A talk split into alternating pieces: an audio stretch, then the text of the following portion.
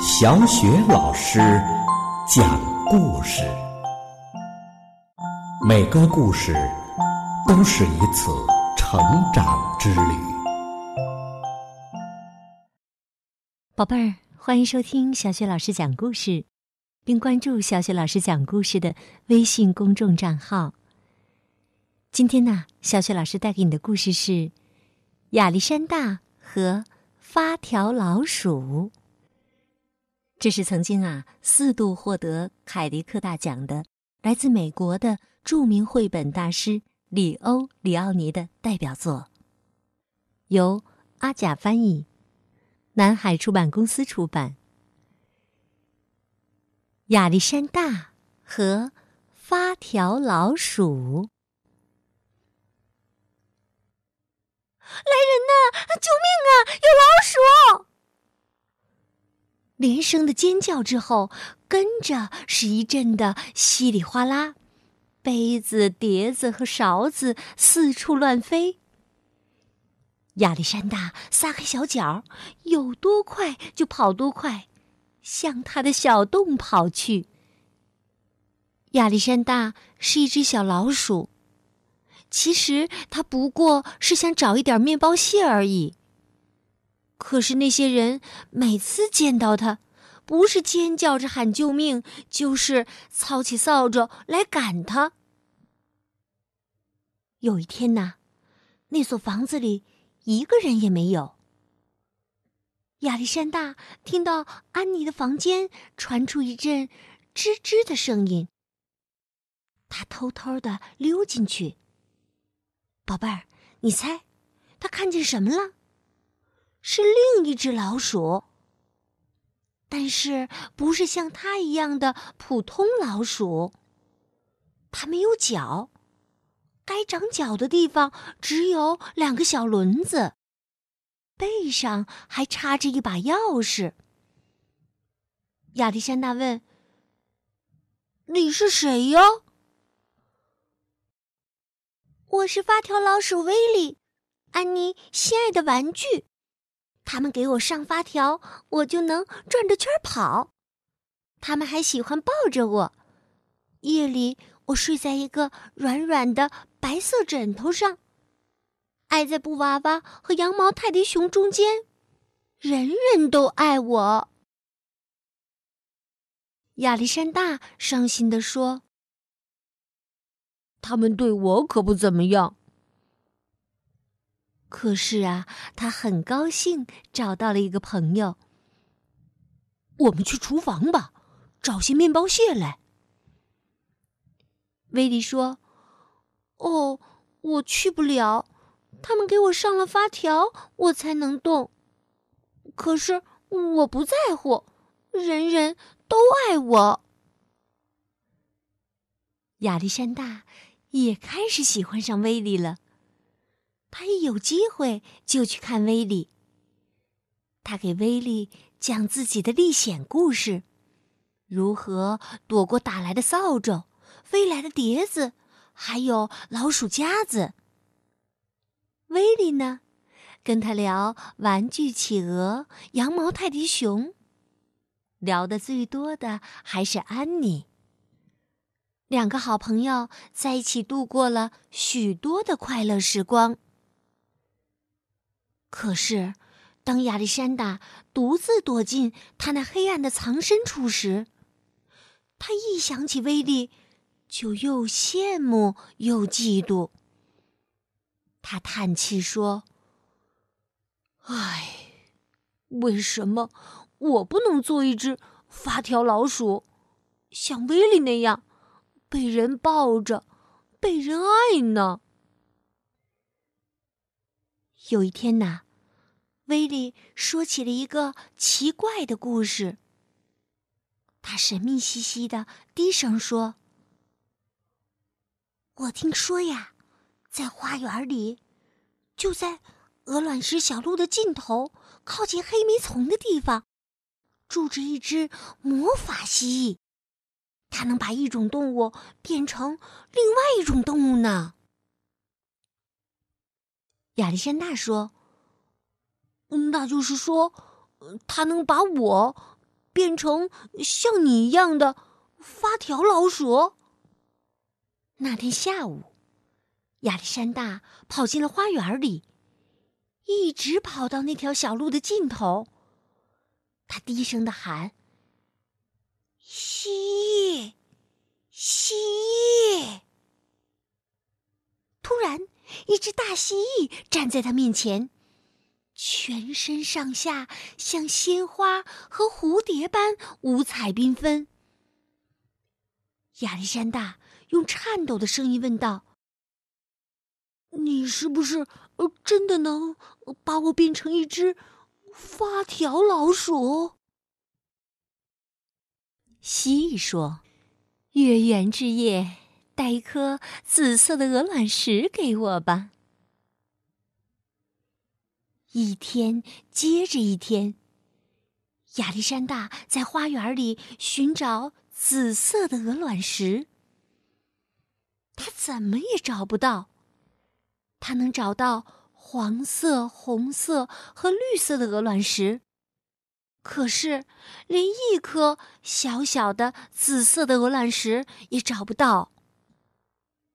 最后，他又累又饿。只好跑回那所房子，在储藏室的角落，他看见了一个箱子，里面装满了旧玩具。在那儿，就在积木和破旧的布娃娃中间，还有威力。亚历山大惊讶的问：“这是怎么回事？”威力。告诉他一个伤心的故事。原来安妮过生日了，在生日晚会上，每个人都带来了一件礼物。第二天，威力叹口气说：“唉，有许多旧玩具就被丢弃到这个箱子里，我们统统。”都要被扔掉的。亚历山大几乎要哭出来了。可怜的威利，可怜的威利。他想。可就在这时，一样东西突然出现在他眼前。这，这怎么可能？是的，就是他。一颗小小的紫色的鹅卵石，他紧紧的抱着那颗珍贵的鹅卵石，兴冲冲的跑到花园里。天上有一轮满月，亚历山大上气不接下气的跑到黑莓丛边，蜥蜥，黑莓丛里的蜥蜴，他急匆匆的喊着。叶子一阵沙沙作响，那只蜥蜴就站在他面前。蜥蜴说：“月亮圆了，鹅卵石找到了。你想变成谁？你想变成什么呀？”我想变成……亚历山大话说的一半停住了，接着他突然说道。蜥蜴，你能把威力变成像我一样的老鼠吗？